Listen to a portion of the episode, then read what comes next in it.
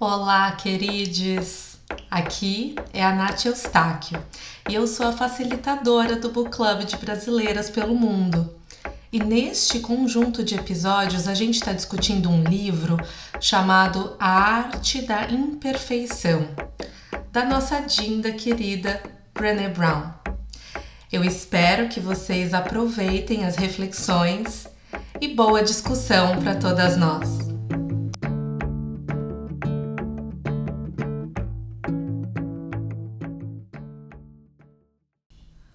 Queridas! Hoje a gente vai falar sobre o capítulo 3, que se chama As Coisas que Atrapalham.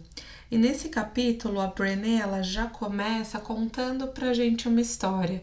Ela conta em várias das palestras dela que ela gosta muito de se denominar como uma contadora de histórias, além de pesquisadora. E essa é uma das coisas que eu mais gosto, já falei para vocês, inclusive dos livros dela, porque eu acho que ela é muito ilustrativa e ela vai trazendo pra gente um ar experiencial antes de apresentar os conceitos. Então ela vai contando pra gente uma história um pouco desastrosa que aconteceu com ela.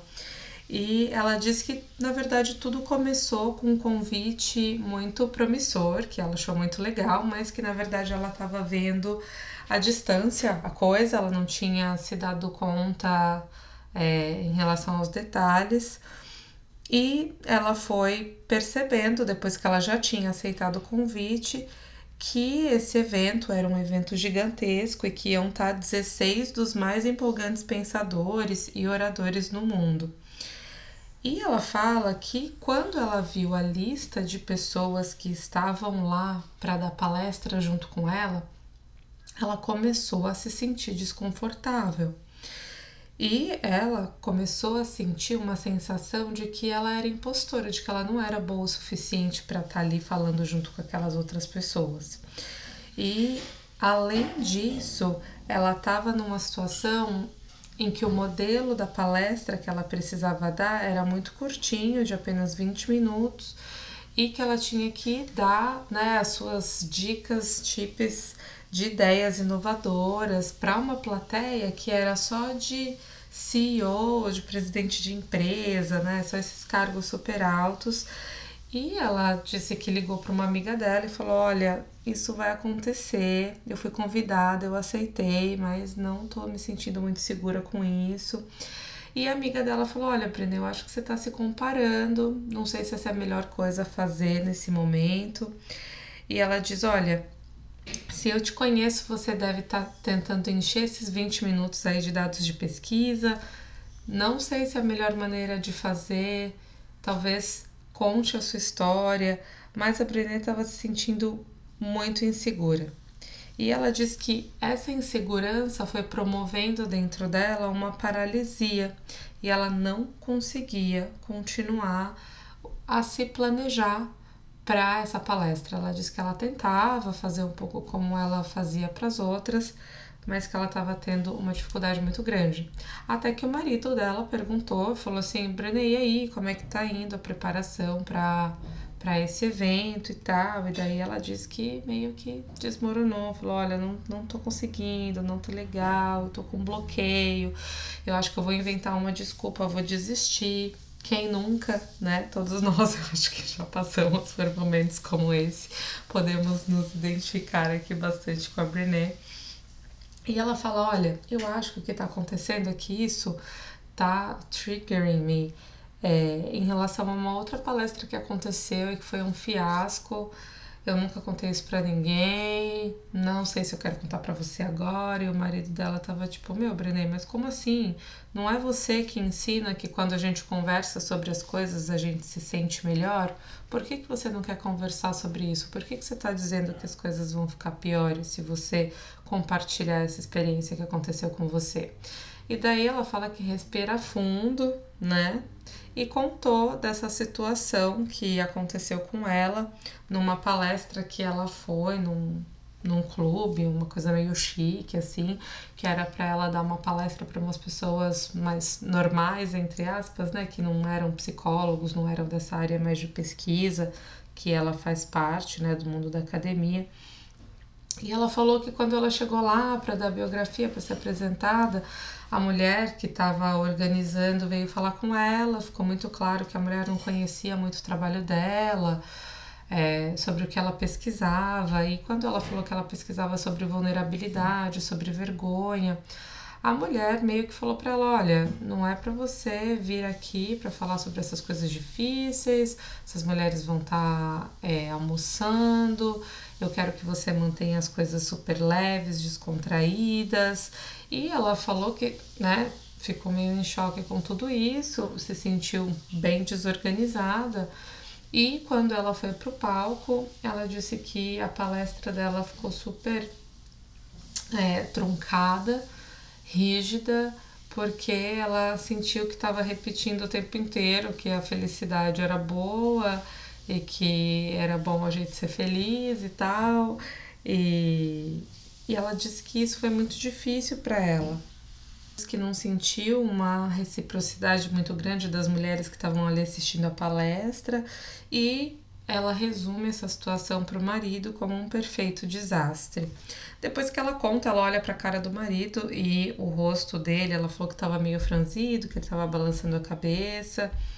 É, e daí ela diz o seguinte, né, que eu acho essa parte interessante. Por mais estranho que pareça, contar a história me deixou sim menos ansiosa. Na verdade, no instante em que eu terminei de contá-la, eu já me sentia diferente. E por fim eu entendi. Meu trabalho, eu e a década que passei pesquisando, é todo sobre as coisas que atrapalham. Se sentiu tão desconfortável naquela situação da palestra que ela contou para o marido, porque ela foi foi pedido a ela que ela dissesse sobre como fazer as coisas e ela diz mas eu não sou uma expert nisso eu sou uma expert em entender quais são as coisas que estão no meio do nosso caminho, né? Para que a gente, é, quando a gente não consegue ser mais vulnerável, quando a gente não consegue exercer a coragem, cultivar a alegria nas nossas vidas. E achei essa parte muito bonita também, porque eu acho que isso acontece quando a gente vai dando conta de partilhar a nossa história. Isso acontece muito nos ambientes terapêuticos, quando a gente tem uma rede de apoio que a gente se sente confortável para trocar. Ela diz que o fato de dominar a história dela a permitiu de uma forma muito potente de afirmar quem ela era como pesquisadora e estabelecer a própria voz. E daí ela fala que entendeu uma coisa interessante que eu acho que fala muito é, dos nossos tempos modernos e me fez até lembrar de um filme chamado Don't Look Up, que saiu recentemente é, em cartaz, que fala exatamente sobre isso, né? Sobre essa sociedade do espetáculo, um pouco que a gente vive, de que tudo tem que ser leve, tudo tem que ser alegre e ela diz que a gente não quer se sentir mal, que a gente quer uma lista rápida e simples de como fazer as coisas para ser felizes, mas que no final das contas não é assim que funciona, é tudo uma grande ilusão. E ela fala: Olha, eu também adoraria pular a parte difícil, mas através das minhas pesquisas, dos meus estudos, da minha vivência pessoal, eu fui percebendo que, cara, não dá, não tem como. Então não adianta eu ficar tentando me iludir e ficar dando para as pessoas uma coisa que eu não acredito, que é como fazer as coisas. E daí olha que legal, né? Que ela fala, olha, quando eu olhei para minha sombra, quando eu olhei para as coisas que mais me incomodavam, eu me dei conta de qual era a minha luz né? Porque olhar para nossa escuridão, ela traz um significado de qual é a nossa busca. Ela nos conta que a palestra lá no Up Experience foi muito legal, que foi essa palestra que ela estava tendo dificuldade, estava procrastinando. E ela diz que até essa questão do leve descontraído foi uma parte importante das, da explicação dela, da palestra dela neste evento.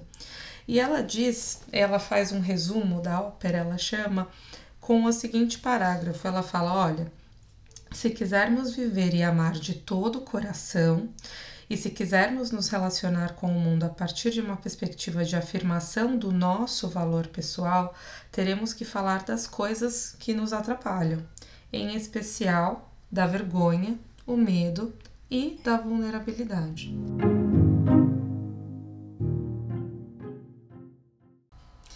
E agora ela vai começar a falar um pouquinho com a gente, fazer uma crítica sobre essa maneira como a gente vem buscando conteúdo e aprendizados, especialmente sobre o autoconhecimento, que é o como fazer. Ela diz: olha, a gente precisa visitar o nosso pântano da alma, né? A gente precisa descer lá nas escuridões, entender o que não é legal dentro da gente, com essa bagagem suja, difícil, sombria que a gente carrega. E aí ela fala uma coisa muito interessante que assim, a gente já sabe como fazer as coisas.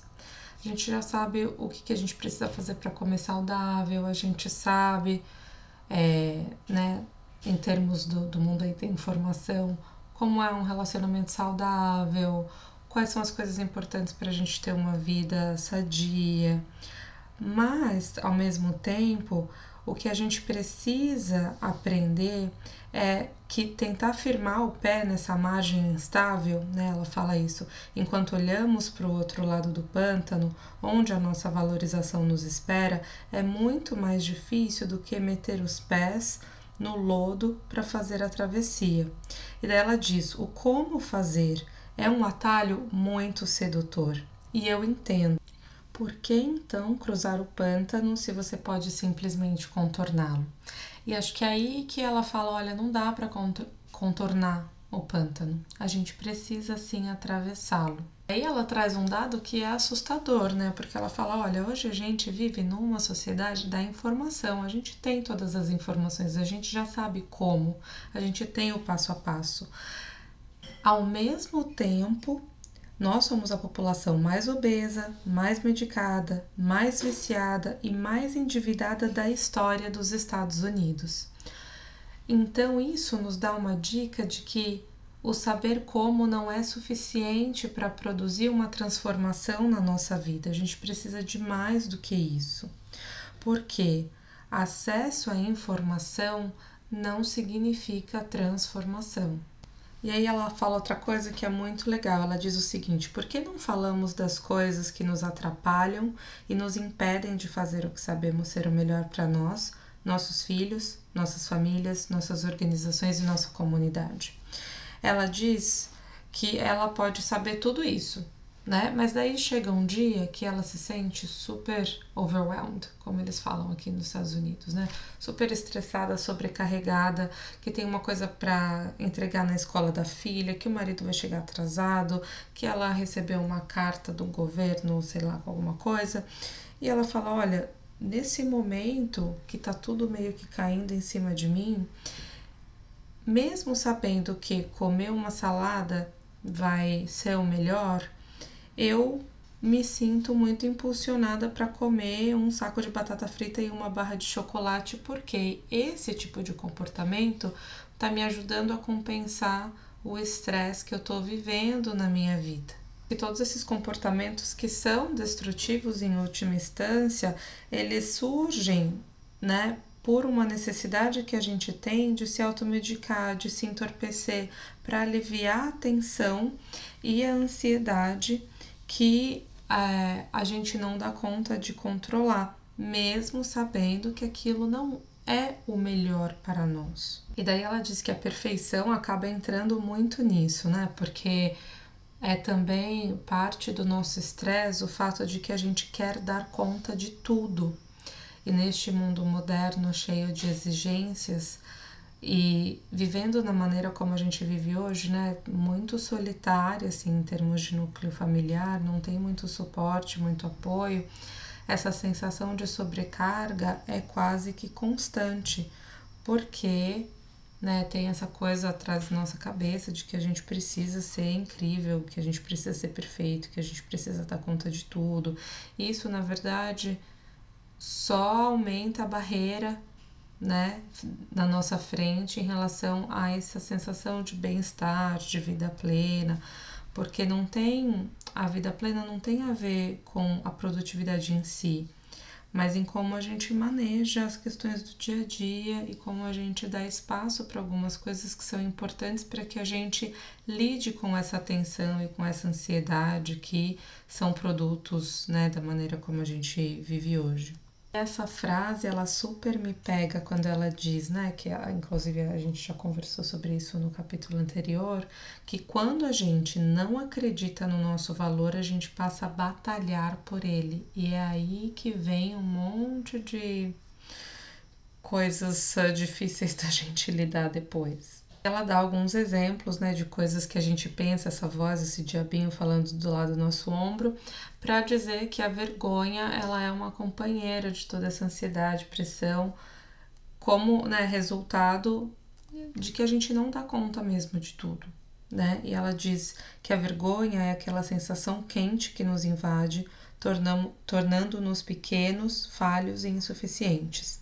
Se quisermos desenvolver resiliência em relação à vergonha, que é a capacidade de reconhecê-la e superá-la enquanto mantemos nosso valor e nossa autenticidade, teremos de abordar por que a vergonha acontece. E é sobre isso que a gente vai entrar aqui. E daí ela fala que é importante que a gente vá aprendendo a ter conversas mais francas sobre a vergonha, porque essa é uma das portas que a gente precisa adentrar para conseguir acessar uma perspectiva diferente em relação à nossa vida e a, a gente passar, né, então, a construir relacionamentos que partem de uma base diferente, no nosso trabalho, com os nossos filhos, com a nossa família. Ela cita o livro Eu Pensava que Isso Só Acontecia Comigo, que inclusive a gente já discutiu aqui no Book Club, e foi através desse livro que o podcast começou, né? Então, se você quiser ver também os capítulos, volta lá bem no comecinho do podcast que tá lá. E ela segue dizendo que falar sobre a vergonha mudou a vida dela. Então, Fica aqui esse convite, a gente vai poder trabalhar mais sobre isso nos nossos encontros do Book Club, mas a gente vai aos poucos abrindo espaço para que a gente possa ter conversas mais francas sobre a vergonha.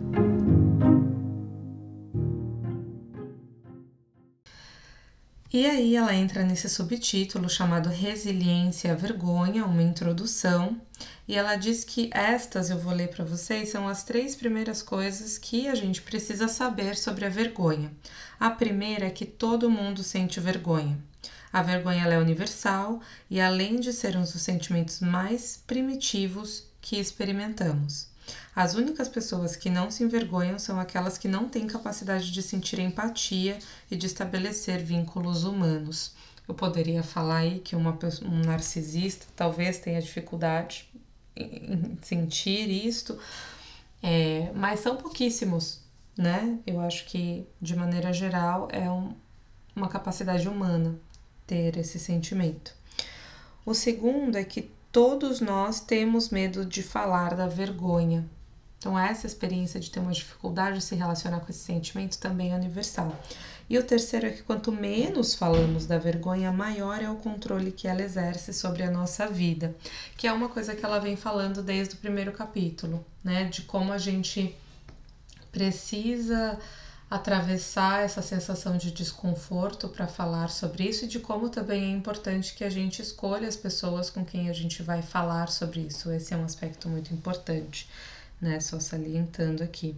E ela fala que a vergonha, né? Eu acho que aí ela vai relacionando um pouco com aquela parte que ela fala que quando a gente começa a batalhar pelo nosso valor, a gente sente que a gente não tem um valor inato, que a gente precisa trabalhar por ele, é quando a vergonha começa a sneak in né? Porque ela diz que é justamente isso, quando a gente se sente que não é digno de amor, é que a gente começa a se sentir com mais vergonha. E esse sentimento, gente, ele atravessa todos os âmbitos da nossa vida. A nossa imagem corporal, a família, a maneira como a gente cria os nossos filhos, a nossa vida financeira, a saúde, os vícios, o sexo, a maneira como a gente olha, o fato de envelhecer, como a gente lida com a religião ou com a espiritualidade. A vergonha atravessa tudo, todas essas estruturas sociais nas quais a gente vive e experiencia os relacionamentos humanos. E aí ela fala isso, né? Que eu tava até antecipando um pouco que a vergonha adora os perfeccionistas, porque ela diz é aí quando a gente tenta fazer tudo perfeito, que a gente percebe que não dá conta de fazer e a vergonha aparece e a gente acredita que a gente não tem valor, porque a gente não dá conta de fazer tudo perfeito. E tem esse medo muito grande de desapontar as pessoas e de que elas se afastem de nós, porque lembra, ela também nos fala, quando ela estava falando da conexão, né? De que a gente precisa se sentir conectado, a gente precisa se sentir pertencente, sentir que existe amor entre as nossas relações. E quando a gente acredita que determinadas coisas que a gente fale, que a gente faça, vão fazer com que a gente perca é, esse sentimento de conexão, de pertencimento, a gente se retrai muito, porque é justamente isso, né? A gente perde esse sentimento de alto valor e a gente perde essa sensação de confiança na nossa relação, é quase como se tudo fosse muito frágil. Sabe aquela ideia de começo de relacionamento que você tenta impressionar um pouco a pessoa? É como se você vivesse sempre daquela maneira, porque né, a gente talvez não consiga penetrar dentro da vida um do outro e perceber que somos todos imperfeitos. Ela conta essa história que inclusive também está no livro. Eu pensava, eu achava que isso só acontecia comigo, que foi dessa mulher que foi muito corajosa e falou para a vizinha que ela era uma alcoolista em recuperação, né, que ela já não bebia há 20 anos, mas que isso é, acontecia. E daí essa vizinha falou: Ah, não sei se eu ainda me sinto confortável de deixar meus filhos brincando na sua casa. E a mulher, né, que foi muito corajosa em se abrir e falar isso para ela, falou: Mas, gente, como assim? Eles já brincam aqui na minha casa há dois anos. Eu estou sóbria há 20 anos. E agora que você sabe, né? Que diferença isso fez? Por que, que mudou alguma coisa para você? Fala, nossa, esse sentimento da vergonha ele é tão forte que às vezes a gente nem precisa ter passado pela situação de vergonha. Só o medo disso acontecer já faz com que a gente nos silencie e não compartilhe as nossas histórias. Daí ela diz, né? Mas calma, gente, nem tudo tá perdido. Então, se todo mundo sente vergonha, a boa notícia é que todos nós somos então capazes de desenvolver resiliência em relação a ela quer dizer com isso? Ela quer dizer que a capacidade da gente reconhecer a vergonha ajuda a gente a passar por ela de uma maneira mais construtiva. Porque é muito importante que quando a gente enfrente a vergonha, quando a gente atravessa esse pântano que ela estava falando lá no começo do capítulo, que a gente mantenha o nosso amor próprio e autenticidade. E é esse processo né, de atravessar o pântano, mantendo o amor próprio e a autenticidade, que vai nos ajudar a desenvolver a coragem, a compaixão e a conexão. Olha que coisa bonita, né? Como as coisas vão se conectando. E eu acho que isso ela já vem repetindo e ela vai repetir até o final do livro. Eu acho que, né, dá até pra, a gente fazer uma tatuagem, porque ela fala, gente, Quanto menos a gente fala de vergonha, mais vergonha a gente tem. Quanto menos a gente fala sobre a vergonha, sobre os momentos, as experiências de vergonha que a gente já viveu, mais vergonha a gente tem. Porque é isso, né? A nossa cabeça ela vai alimentando aí todas essas histórias, a gente vai perdendo contato com a realidade e esse monstro debaixo da cama fica gigantesco. E quando a gente traz isso para a realidade e a gente pode trocar sobre isso mais uma vez com pessoas que a gente ama, que a gente se sente conectado, aí sim a gente passa a trabalhar isso dentro da gente e perceber que nós não somos aquele ato, nós não somos aquele momento, nós somos muito mais do que isso. E o nosso sentimento de pertencimento, de alto valor, vai se recuperando. Olha, os amiguinhos da vergonha, né? O que faz a vergonha crescer é o segredo, é o silêncio e é a crítica. Então, justamente por isso que eu estava falando, né, que é uma coisa que ela fala em vários momentos, da importância da gente saber com quem a gente fala, a importância da gente falar e da gente não deixar tudo isso só dentro da nossa cabeça. É importante que a gente traga isso para a realidade, para que esse sentimento de vergonha ele não cresça dentro de nós. E aí ela diz: Olha, nas minhas pesquisas eu encontrei várias pessoas que tinham muita resiliência em relação à vergonha e eu encontrei quatro pontos em comum entre elas que eu vou compartilhar agora com vocês. O primeiro é que elas compreendem a vergonha e elas reconhecem quais eram as mensagens e as expectativas que desencadeavam essa experiência da vergonha. Então, ter consciência sobre os nossos gatilhos é muito importante. A segunda que elas exercem sua consciência crítica, analisando se correspondem à realidade as mensagens e expectativas que nos dizem que sermos imperfeitos significa sermos insuficientes, que é essa importância do alto valor, né? Da gente tentar fazer sempre essa crítica é, e sempre esse toque com a realidade.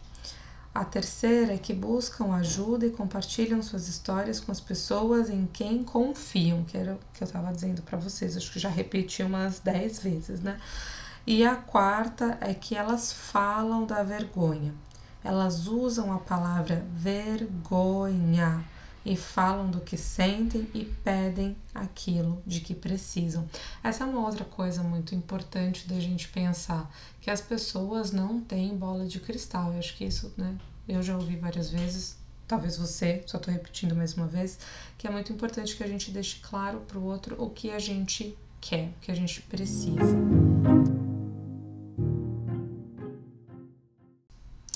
E aí, agora ela vai trazer alguns exemplos para gente, para elucidar um pouco mais esses conceitos que ela está trazendo. Mas antes, ela faz uma diferenciação entre vergonha e culpa, que também vão nos ajudar a ter mais clareza sobre essa experiência da vergonha. Porque às vezes isso pode ser confundido, né? O que é culpa, o que é vergonha. E isso é muito interessante. Ela fala a diferença, ela tá no, na maneira como eu me vejo em relação àquela experiência. Se aquilo que aconteceu me faz pensar que eu sou ruim, eu tô falando de vergonha, porque eu tô definindo o meu inteiro ser através daquela experiência e eu tô perdendo completamente meu senso de valor. Quando eu digo eu fiz algo ruim, eu tô dizendo que teve alguma coisa que aconteceu que não foi legal, mas que isso não invalida quem eu sou enquanto pessoa, enquanto ser humano. E daí a culpa é isso, né? Eu fiz alguma coisa ruim e a vergonha é eu sou ruim. Vocês percebem como tem uma diferença gritante na maneira como a gente se vê a partir daquela experiência? Ela segue dizendo né, que a vergonha ela tem uma relação com quem somos. E a culpa ela é muito mais voltada para o comportamento.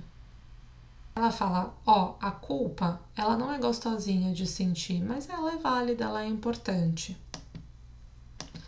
Ela fala, a culpa ela é tão poderosa quanto a vergonha, gente. Mas a culpa, ela localiza melhor para a gente onde está a questão que precisa ser resolvida e pode se tornar uma motivação para que a gente transforme alguns comportamentos que são negativos ou problemáticos em positivos. Em contrapartida, a vergonha, em geral, nos impulsiona a ter muito mais comportamentos destrutivos e prejudiciais. E daí ela dá uma dica pra gente importante, eu acho que especialmente no universo da maternidade, né? Como é que a gente usa isso para ajudar a gente na criação dos filhos?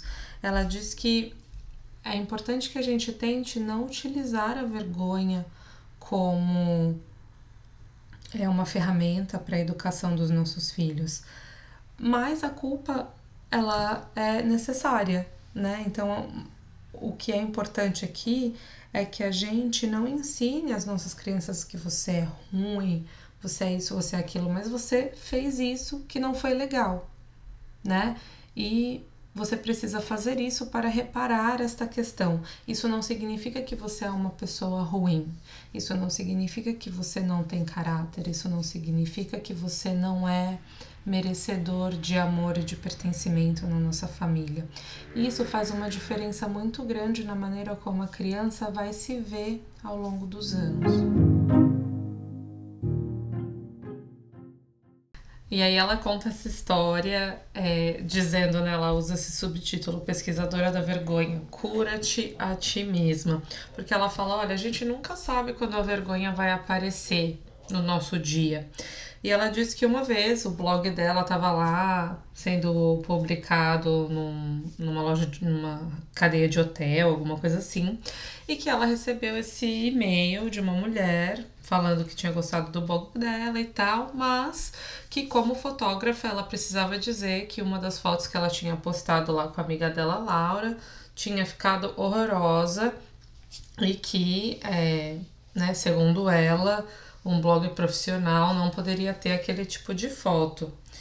E é, a Brené ficou com muita raiva, né? Ficou tipo, meu, vou e daí acho que essa é uma coisa interessante que ela fala, né? Quando a gente se sente nesse lugar de vergonha, qual é o padrão de comportamento que a gente assume?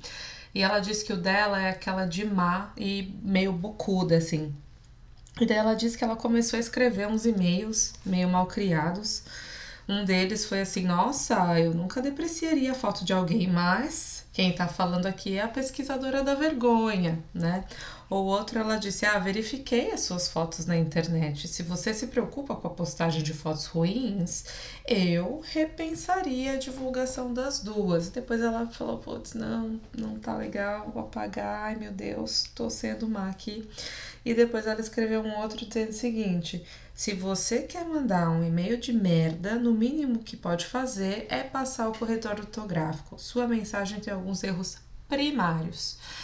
E daí ela apagou de novo, falou: Putz, não tá funcionando esse negócio, tô com muita raiva aqui, vou sair para dar uma caminhada. E daí ela foi dar essa caminhada e ligou para amiga dela, Laura, que inclusive era aquela que estava na foto, e elas começaram a conversar. E uma coisa muito legal que ela vai contando é que essa amiga, ela tem uma intimidade muito grande com ela, elas se ligam sempre, elas têm uma conversa muito tranquila, as duas dão conta de se ouvir e de ajudar uma outra a de entender melhor o que está acontecendo na vida, né? Dependendo do, do, do que está acontecendo. E daí a Laura, amiga dela, falou: Nossa, Brené, que coisa chata que aconteceu com você. Né? Acho que se tivesse acontecido comigo, eu tinha, teria ficado muito magoada. Acho que eu teria chorado e tal. E daí a Brené falou que nesse momento o silêncio não era uma coisa desconfortável para elas e que ela decidiu ficar em silêncio e tentar entender o que estava acontecendo com ela, né? Por que, que aquele e-mail tinha sido. É, tinha tocado no gatilho tão forte para ela e por que, que ela estava reagindo daquela maneira, escrevendo aqueles e-mails tão raivosos assim como resposta. E daí, pensando nisso, ela chegou à conclusão de que para ela a resposta corajosa naquele momento era olhar para aquele e-mail, ficar magoada, chateada, chorar e deixar para lá, porque a resposta padrão que ela tinha era de revidar, era daquele lugar de não, agora você vai ver, eu vou fazer pior do que você. E daí é muito legal que quando elas estavam chegando nessa conclusão, né, de que para Brené a, a ação mais corajosa seria ficar magoada, é, ela diz, Brené, o que você está fazendo é resiliência vergonha, que nem o livro, que nem aquilo que você fala no seu livro, né? A Brené fala, nossa, do que, que você está falando? E ela fala, não, olha o que você acabou de fazer, né? Você reconhecer os gatilhos que te levaram à vergonha, né? Ela criticou uma foto sua, no seu blog, você teve consciência crítica sobre a teia da vergonha que você caiu, né? Você reconheceu ali o padrão de comportamento que você estava entrando. Elas estavam se falando, né? Então estava acontecendo ali naquela relação uma disposição para estender a mão uma para outra. E a Brené foi capaz de falar sobre a vergonha que são os passos, né? Não falando o como, mas o processo no qual a gente se relaciona com a vergonha e se torna mais resiliente a elas. E daí a Brené riu, né? Elas duas riram e tal, e ela falou: Puxa, é verdade, funciona, funcionou, fez sentido.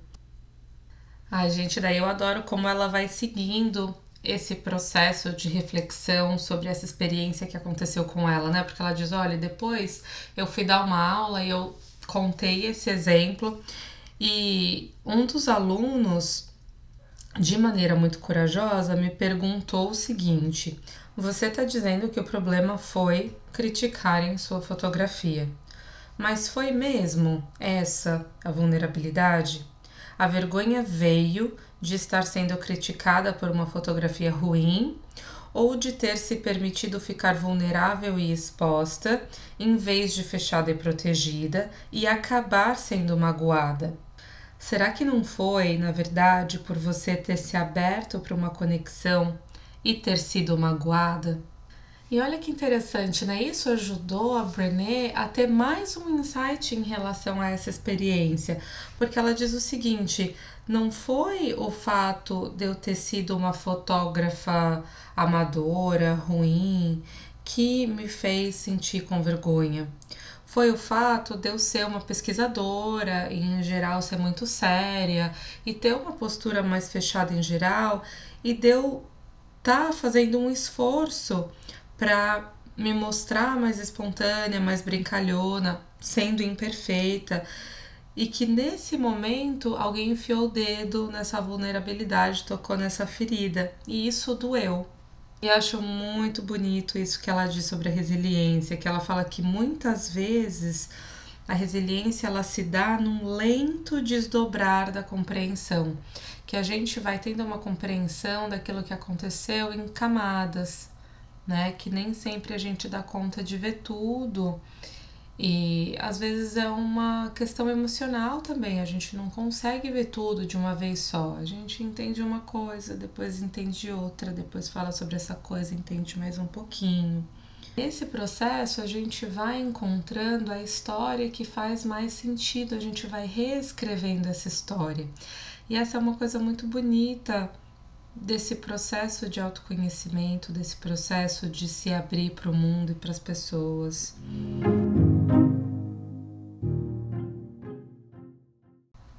E aí entramos nesse novo subtítulo: Que aparência tem a vergonha? Ela cita a doutora Linda Hartling como uma referência nesse assunto, que está na Universidade de Wesley, e ela diz que, de acordo com essa doutora, para lidar com a vergonha, existem três principais estratégias. Tem as pessoas que se afastam, se retraem, tem outras que se aproximam, tentando apaziguar ou agradar, e tem outras que buscam o confronto, tentando conquistar o poder sobre as pessoas, então usando agressividade e usando a vergonha para combater a vergonha. E fico aqui pensando, né, qual será a sua maneira de lidar com a vergonha? Eu ouvi muitas vezes de que eu era uma pessoa muito diplomática. Então eu acredito que eu, em geral, tento me aproximar. Eu tento sempre apaziguar, agradar, tentar baixar a poeira, né? Mas em alguns momentos, quando a coisa é muito difícil, eu me fecho, me afasto. Depende do nível da coisa, depende do quão envolvida eu tô nisso. E acho que essa é uma coisa interessante, né? De que a gente pode usar essas três estratégias de várias maneiras e a gente usa todas elas, né? Mas tem alguns padrões que se repetem, tem algumas que predominam sobre as outras. E é interessante a gente perceber isso, porque isso nos ajuda naquele primeiro passo lá, né, da resiliência à vergonha, da gente ter consciência em relação ao que está acontecendo, porque esses comportamentos seguem padrões. E aí ela reforça de novo, né, gente? É importante que a gente se aproprie e dê conta de falar sobre a nossa história. E como é que a gente faz para perceber que a gente está vivendo esses momentos de vergonhas, né? O primeiro passo desse reconhecimento é estar em contato com o nosso corpo. Essa é a maneira mais fácil de conhecer e cultivar a consciência em relação ao que a gente está sentindo. Os sintomas físicos, o nosso corpo não mente, ele nunca mente. Ela diz também quando a gente está se sentindo com muita vergonha, não toma nenhuma decisão importante, não fala nada que você possa se arrepender depois, porque a gente entra num estado de descompenso emocional muito grande. E é importante que a gente se recomponha primeiro para dar conta de lidar com aquela situação. É, vai no banheiro, toma uma água, vai dar uma volta, né? Tenta processar minimamente aquilo primeiro, se você tem a possibilidade disso, vai rezar né? E daí ela nos faz algumas perguntas para que a gente possa pensar juntas como é que a gente pode se aproximar e desenvolver mais na nossa vida a resiliência, a vergonha. Então, aqui de novo, ela não está nos dizendo o que fazer, mas ela está nos dando algumas perguntas, ela está nos dando as chaves de algumas portas que a gente precisa acessar na nossa vida para conseguir fazer esse trabalho. E tem quatro perguntas. A primeira é: em quem você se transforma quando é colocado contra a parede pela vergonha? A segunda é de que maneira você se protege? Você se afasta, você se aproxima, você confronta. A terceira é quem você procura para elaborar seus desejos de vingança, ou de esconder e chorar, ou de agradar os outros. A quarta é qual é a coisa mais corajosa que você pode fazer por si mesmo quando se sente pequeno e magoado. E aí, para terminar esse capítulo, eu vou ler esse último parágrafo dela, porque eu acho que ela resume de uma maneira interessante o que a gente vem falando desde o começo, né? E eu citei, pontuei algumas vezes, acho que a gente vai sair desse episódio com essas questões bem claras porque ela fala o seguinte: Nossas histórias não são para qualquer um. Ouvi-las é um privilégio e antes de compartilhá-las devemos sempre nos perguntar: quem conquistou o direito de ouvir a minha história? Se pudermos contar com uma ou duas pessoas na nossa vida que possam nos fazer companhia, reservar um espaço para as nossas histórias de vergonha e gostar de nós, tanto por nossos pontos fortes quanto pelos fracos, temos uma sorte incrível. Se tivermos um amigo ou um pequeno grupo de amigos ou parentes que aceitem nossas imperfeições, nossas vulnerabilidades, o nosso poder e nos encham da sensação de pertencimento, temos uma sorte incrível. Não precisamos que todas as pessoas que fazem parte de nossa vida nos deem amor, pertencimento e acolham as nossas histórias, mas precisamos ter pelo menos uma pessoa capaz de fazer isso. Se tivermos essa pessoa ou um pequeno grupo de confidentes, a melhor forma de celebrar essas conexões é celebrarmos nosso próprio valor. Para construirmos relacionamentos baseados no amor, no pertencimento e na possibilidade de compartilhar histórias, temos que partir do mesmo lugar, o nosso valor próprio. Então, desde o começo do livro, a gente está falando desse senso de valor próprio, que a gente conquista através da apropriação da nossa história. Então, a partir do próximo capítulo, a gente vai entrar nas diretrizes e nos cultivos das qualidades que nos ajudarão nesse apropriamento da nossa própria história e no nosso senso de alto valor. Agora, a partir do próximo, a gente vai entrar numa fase um pouco mais prática da dessa conversa. Estou muito contente que estamos caminhando juntas e nos abrindo cada vez mais. Semana que vem a gente conversa mais sobre a diretriz número 1, um, sobre cultivar a autenticidade. E eu espero vocês. Um grande beijo. Tchau, tchau.